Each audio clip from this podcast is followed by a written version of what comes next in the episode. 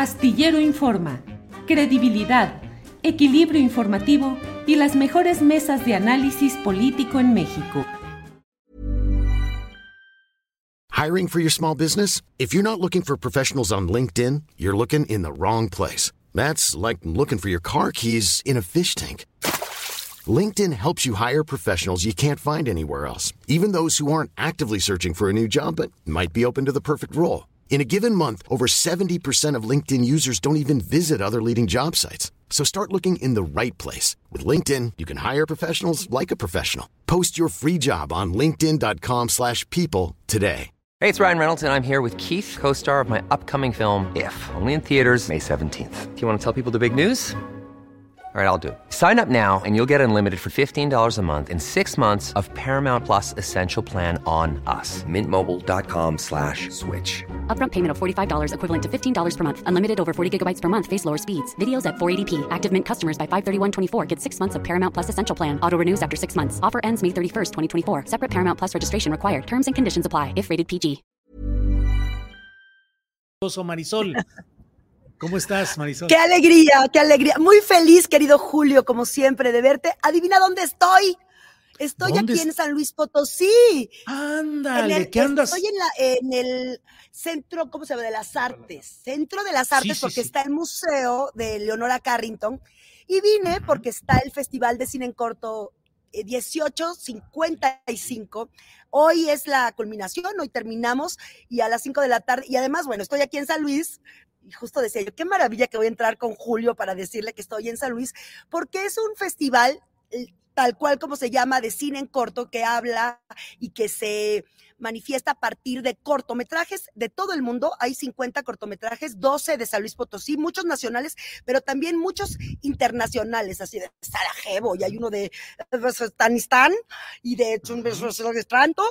Es una maravilla. Y ya, ahora sí que ya que estoy acá, también, este, pues, invitar, como siempre, Julio, a que las autoridades apoyen los festivales de cine, sobre todo después de la pandemia, que se necesita tanto apoyo y no solo el apoyo, sino eh, que, se, que, se, que se lancen con toda su sabiduría y con toda maestría por un festival de cine que es fantástico y que no recibe apoyos y que se hace con el amor de patrocinadores, de restauranteros, de hoteleros y de amigos, porque además, bueno, el director Miguel Ángel Díaz es un loco fantástico, imagínate, aferrado en hacer un festival de cortos de todo el mundo, mm. tres días, y aquí ando, aquí mm. ando, al rato vamos a ir al Teatro de La Paz, que va a ser el homenaje a Luis Felipe Tobar, viene Luis Felipe, echa su choro, va a estar muy padre, y pues aquí ando, encantada de la vida, y bueno, y siempre feliz de poder hablar contigo, mi querido Julio, y saludando a mi queridísimo y adorado Armando Casas también para hablar de esta iniciativa que es tan importante.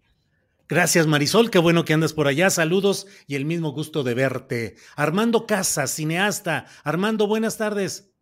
¿Qué tal, Julio? Buenas tardes. Qué gusto estar aquí. El, al contrario, Armando, gracias. Aquí es tu casa, Armando Casas.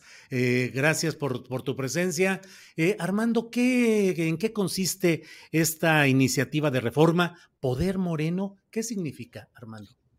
Bueno, mira, lo que ha explicado muy bien Marisol, que es una mujer muy inteligente, muy activa, que qué bueno que la tenemos como aliada a todos los creadores en la Cámara de Diputados, es, es muy sencillo, es una iniciativa dentro de la ley de cinematografía que establece que las películas deben ser libres de actos de discriminación o estereotipos. Eh, esto está inscrito en algo que Marisol ha retomado muy bien, este movimiento que tú conoces también bien, Julio, que encabeza gente como Tenos Huerta o Maya Zapata, que se llama Poder Prieto, y Marisol lo ha llevado en el terreno de, la, de ya de la concreción, de que esté en una legislación mexicana, hablando del cine concretamente, eh, y creo que es un, es, esto que está proponiendo ella es muy, no solo legítimo, sino es muy necesario y conveniente. Por supuesto que cuando ella los puso por primera vez, hubo gente o grupos que la cuestionaron diciendo, bueno, pues ahora vamos entonces a ser, estamos siendo discriminados nosotros que no somos morenos o que no somos prietos, como se llama el movimiento. Eh, y bueno, pues eso es, un, es una tergiversación de, la propuesta, porque por supuesto, lo hemos hablado muchas veces, no existe, o creemos algunos que no existe el racismo a la inversa, eso solo estudiando la historia. Y, la propuesta de Marisol no está en ese sentido, es una propuesta incluyente, es una propuesta que parte de algo que es una realidad que no deseamos, que efectivamente el cine, el audiovisual que vemos en México, pues no debería estar eh, normalizando estos estereotipos o estos actos de discriminación, igual que no debería normalizar la, eh, los, actos de, los, actos de odio, los actos de violencia, que eso no tiene que ver con los contenidos de las películas en, estricto sentido. Las películas pueden tratar de guerras y de momentos muy difíciles de la historia, inclusive de actos de discriminación, pero no puede el discurso de la película hacer acto de discriminación, ni hacer tampoco eh, eh, fortalecer estos estereotipos. En realidad no es deseable tener estereotipos en el buen cine de ningún tipo. ¿no? Alguna vez eh, vimos que fue muy frecuente el estereotipo de la, de, del homosexual en el cine y era una especie de caricatura que en realidad solo se burlaba de, de él. Y eso es indeseable. No es que no puedan aparecer los actos de discriminación comparte una narrativa, sino lo que es indeseable es fortalecer los estereotipos. Entonces yo creo que esta iniciativa es una iniciativa que es muy valiosa para, en general, no solo el cine, sino yo creo que para el movimiento audiovisual, yo creo que también debería incluir la televisión, que, que en donde prevalece mucho de estas cosas. Sí. Bien, Armando, gracias. Marisol, una iniciativa así no puede llegar a coartar o a limitar la libertad creativa. Fíjate que eh, tuvimos, tuvo un boom esta iniciativa, porque la iniciativa es justamente como dijiste ahorita y lo dice Armando muy bien, es el cambio de una palabra, se, se agrega sin estereotipos al artículo 14 de la Ley Federal de Cinematografía. ¿Por qué? Y te voy a dar numeralia, eh, eh, que siempre lo digo en mis argumentos. El 88% de personas en México son morenas. El 20% de las mujeres, de los hombres y mujeres más ricos del país son blancos.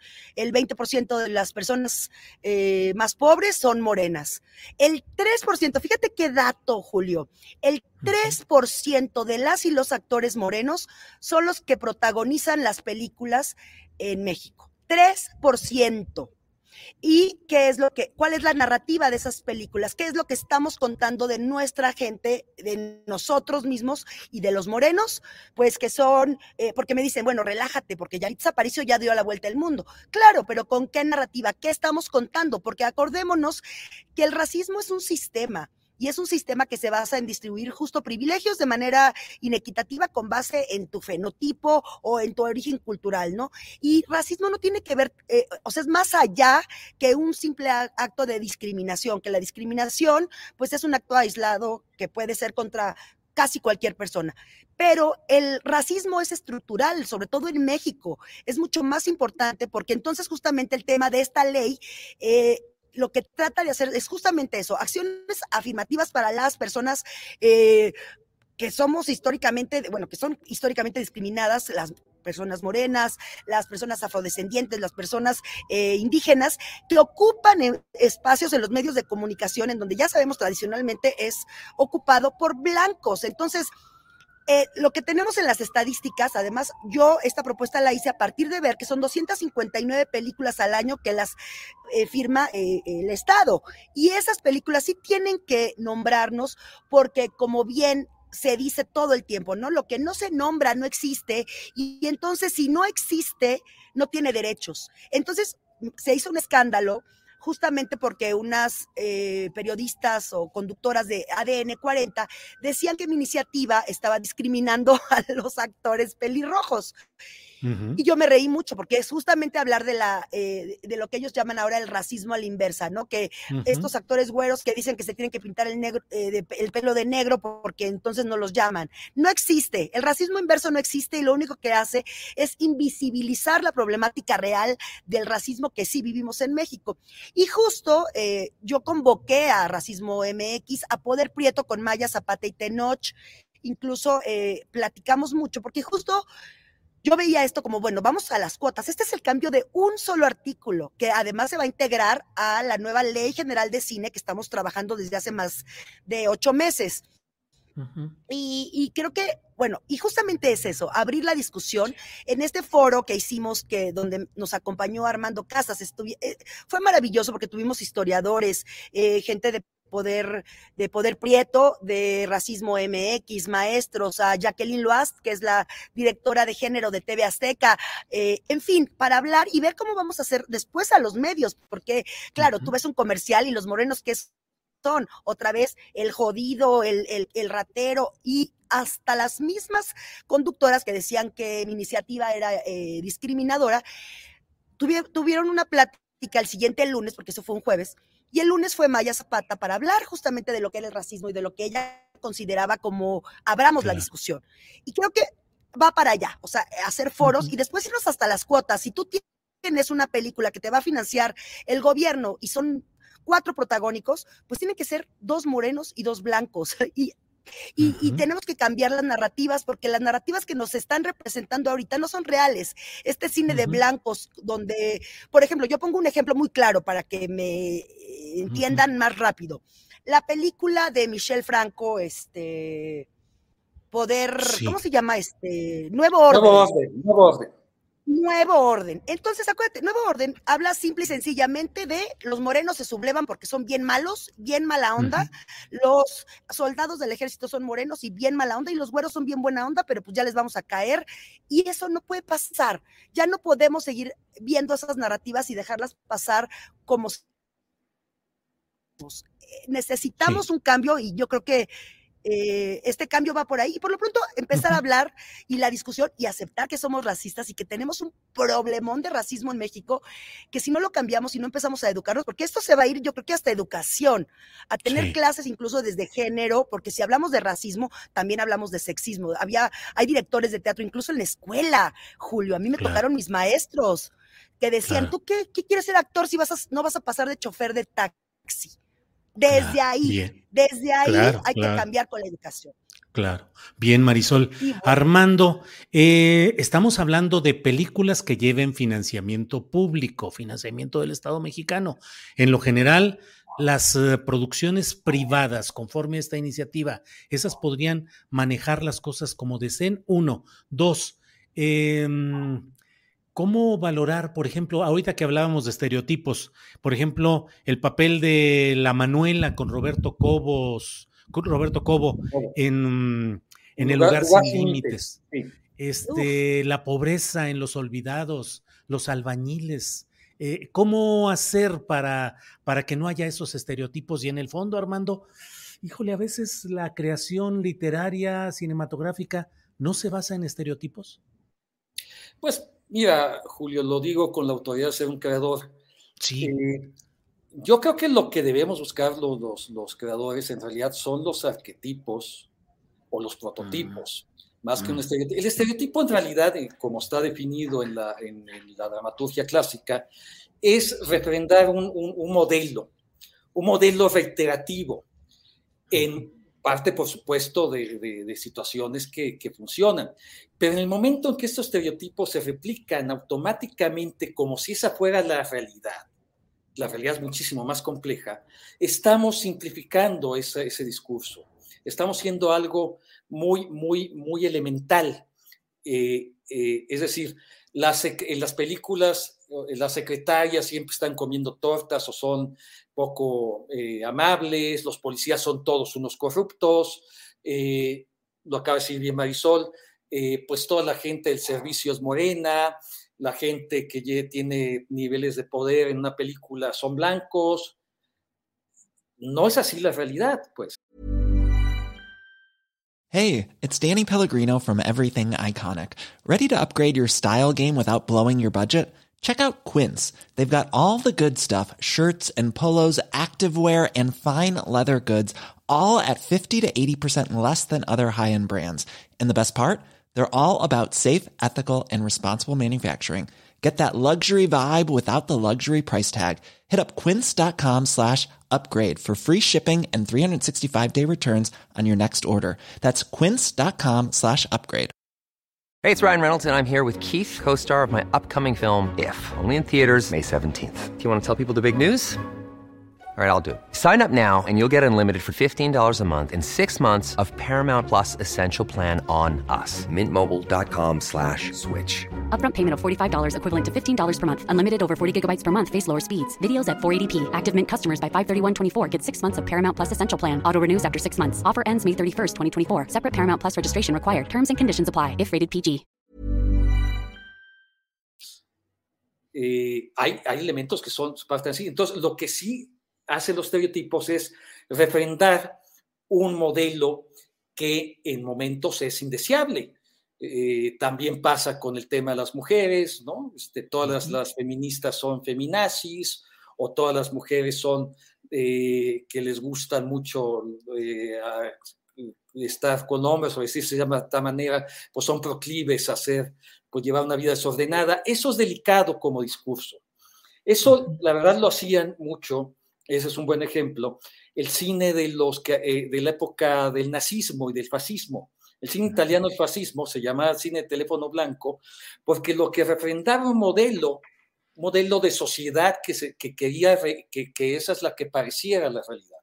Entonces, yo creo que todo buen creador lo que estamos buscando son eh, personajes más complejos. Y efectivamente, tienes razón Marisol, en realidad la historia, la buena parte de la historia del cine no, no, no de mexicano, por lo menos, no, no está reflejando esto que ahora está saliendo con tanta evidencia, que vivimos en una población racista.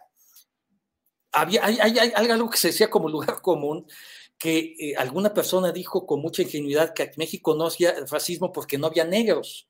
Bueno, uh mentiras, o sea, ni, en México hay población afrodescendiente, que ahora está saliendo ya a la luz también y a mucho orgullo, y de la que se han contado muy poco sus historias, e igual, por supuesto, desde hace 500 años, más de 500 años, este, este, esta población es muy fascista y solo ha refrendado eso. Yo creo que es muy valioso que estos estereotipos no existan. Y hablando de los fondos públicos, por supuesto, los fondos públicos tienen que propiciar que esa es su función, que, se eh, hable de una identidad nacional. Y la identidad nacional no solo es el folclore, sino es algo más complejo y tiene que ver con la visibilidad de estos grupos que hemos visto solo en funciones que solo que refrendan un, racismo acendrado. No tiene que ver esto con que el tema pueda ser el que sea. Yo digo, la, la guerra ha hecho temas de, obras maestras, ¿no? En, las pinturas de Goya, o desde la Iliada hasta Guerra y Paz, y etcétera. No, y no es deseable la guerra, no es eso, es la visión y el tratamiento de esto. Y por supuesto, no es deseable una visión estereotipada de la realidad mexicana. Bien, Armando, gracias. Marisol por ahí andaba entrando y saliendo, ya ves los problemas que siempre tenemos con la cuestión del Internet. Marisol, ¿nos escuchas? No, no nos escucha. San Luis Potosí estaba. Sí, sí, sí. Sí, sí. Así es, así es. Armando, en otros países, pienso específicamente por aquí, alguien en las en el chat nos dice, en Estados Unidos tiene que haber inclusión de personas de color en todas las películas. ¿De qué estamos hablando específicamente? ¿De que haya esa inclusión? Eh, ¿En qué proporciones? ¿De qué manera se piensa hacer eso? Mira, eh, yo lo que creo que debe suceder es que todos los que hacemos obras de creación eh, y aplicamos a fondos del Estado, si es el caso, pues sí deberíamos tener la sensibilidad de que nuestra, nuestro planteamiento, nuestra obra cinematográfica, pudiera considerar efectivamente que vivimos en un país mestizo, donde haya más una presencia importante, en la realidad la mayor parte de la población eh, tiene esta característica y donde también un porcentaje muy importante es de gente totalmente descendiente indígena, además de los mestizos y afrodescendiente.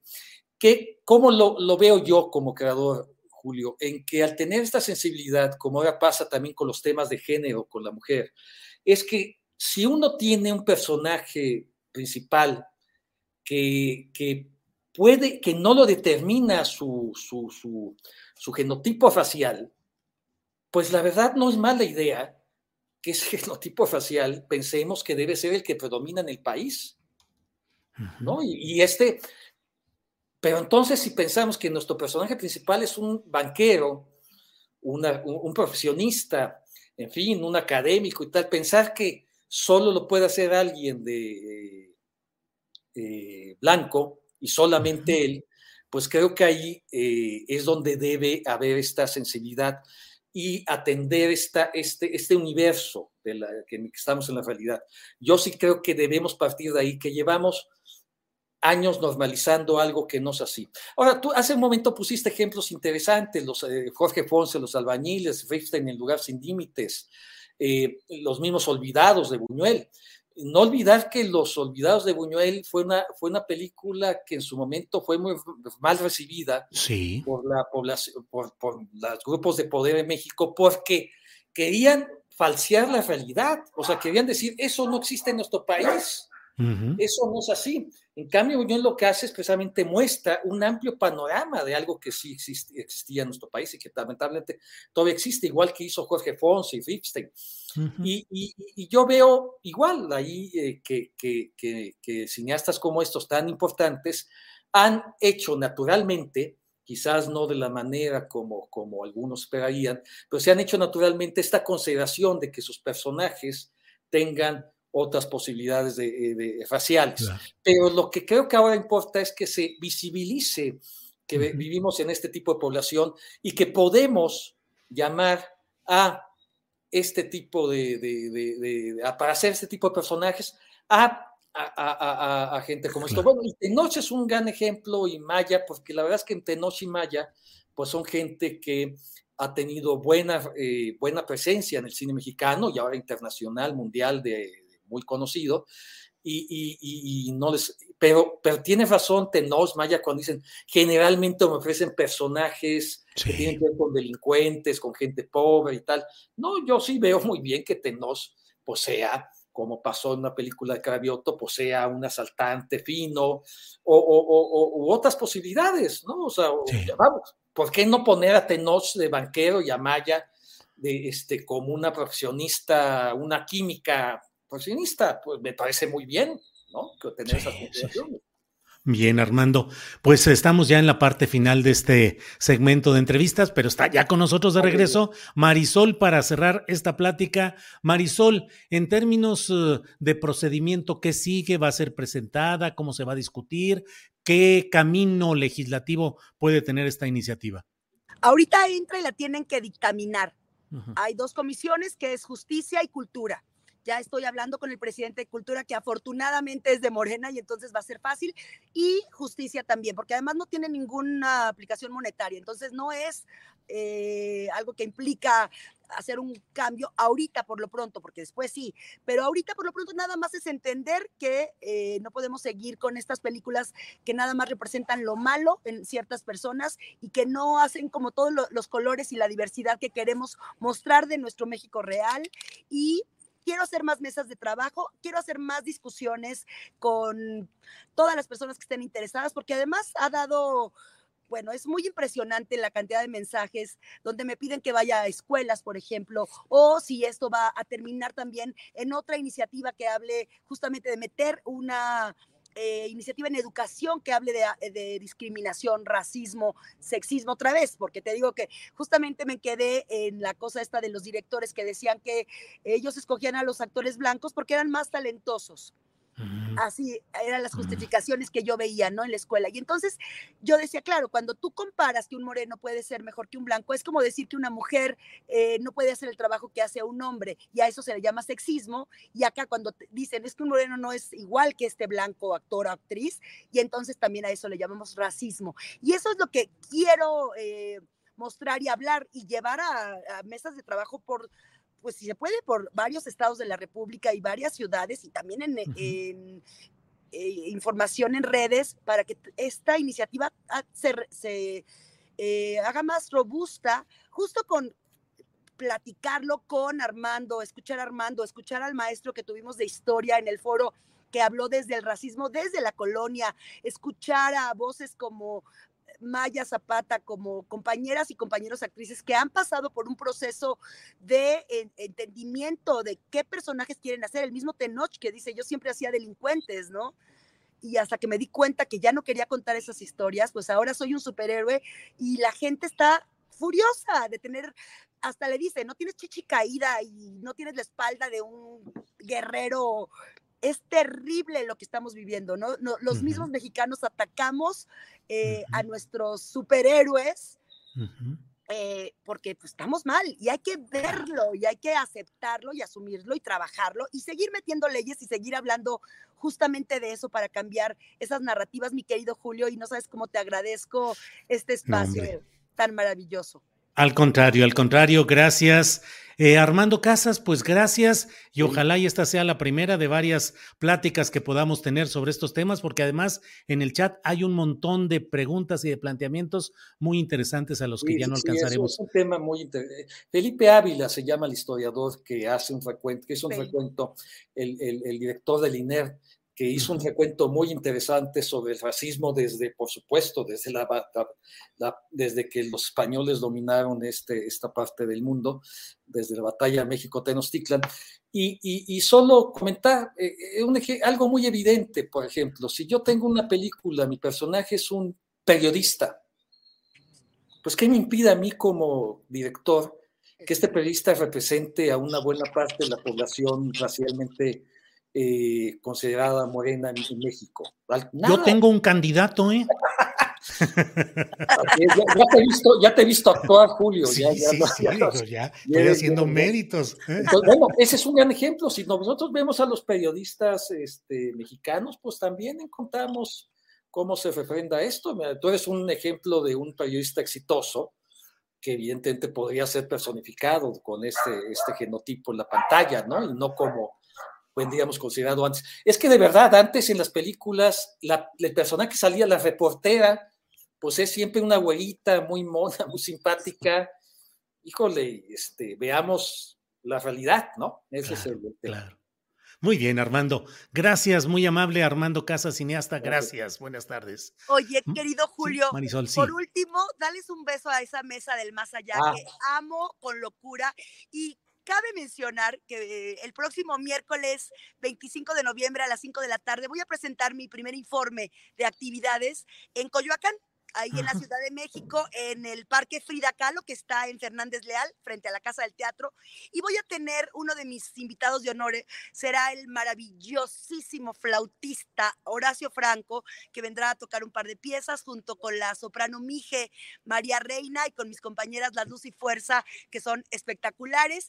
Y quiero invitarlos a los dos, será un honor tenerlos ahí, porque vamos a hacer eh, pues un pachangón y además pues el primer año de actividades que pues se dice poco, pero ha sido una locura y un cambio muy drástico en mi vida y, bueno, estoy feliz y por las cosas que sí se pueden hacer y bueno, muy frustrada por las que no, pero trabajando y luchando cada día por este México y por eh, trabajar y entender cómo suceden las iniciativas y cómo cambia, cómo pueden cambiar la vida de las personas a través de hacer un cambio o una propuesta de una iniciativa de ley. Los abrazo con todo el corazón. Qué bueno que lo mencionas, Marisol, porque María Reina es un ejemplo de una soprano, Mije, que es espléndida, espectacular, y que rompo con estos estereotipos, ¿no? De la cantante de ópera blanca, eh, de cierta forma. María Reina es una mujer bellísima, además en todos sentidos. Todos Y, ha hecho un trabajo espectacular, igual que Alejandra Robles para los descendientes en la canción.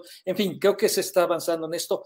Y Julio, por favor, sí, es un honor estar antes de la querida mesa del más allá, que tú sabes que la hemos disfrutado mucho también en televisión abierta con una muy buena audiencia que gracias a Armando Casas, a quien siempre he dicho públicamente, lo dije en un programa anterior, gracias a ti por la apertura para poder estar en Canal 22. Eh, te hemos agradecido siempre esa posibilidad y sabemos todo lo que ahí sea, lo, que ahí has hecho. Armando, muchas gracias. Marisol, muchas gracias y hasta pronto. Muchas gracias. Un beso grande, mi querido Julio, y beso Armando querido. Hasta luego, gracias. Nos vemos prontito. Así es. Bien, es la una de la tarde con 58 minutos. Hoy no tendremos sección de inclusión. Hi, I'm Daniel, founder of Pretty Litter. Cats and cat owners deserve better than any old-fashioned litter. That's why I teamed up with scientists and veterinarians to create Pretty Litter. Its innovative crystal formula has superior odor control and weighs up to 80% less than clay litter. Pretty Litter even monitors health by changing colors to help detect early signs of potential illness. It's the world's smartest kitty litter. Go to prettylitter.com and use code ACAST for 20% off your first order and a free cat toy. Terms and conditions apply. See site for details. Even when we're on a budget, we still deserve nice things. Quince is a place to scoop up stunning high end goods for 50 to 80% less than similar brands. They have buttery soft cashmere sweaters starting at $50, luxurious Italian leather bags, and so much more. Plus, Quince only works with factories that use safe, ethical, and responsible manufacturing. Get the high-end goods you'll love without the high price tag with Quince. Go to quince.com slash style for free shipping and 365-day returns. Para que te enteres del próximo noticiero, suscríbete y dale follow en Apple, Spotify, Amazon Music, Google o donde sea que escuches podcast. Te invitamos a visitar nuestra página julioastillero.com.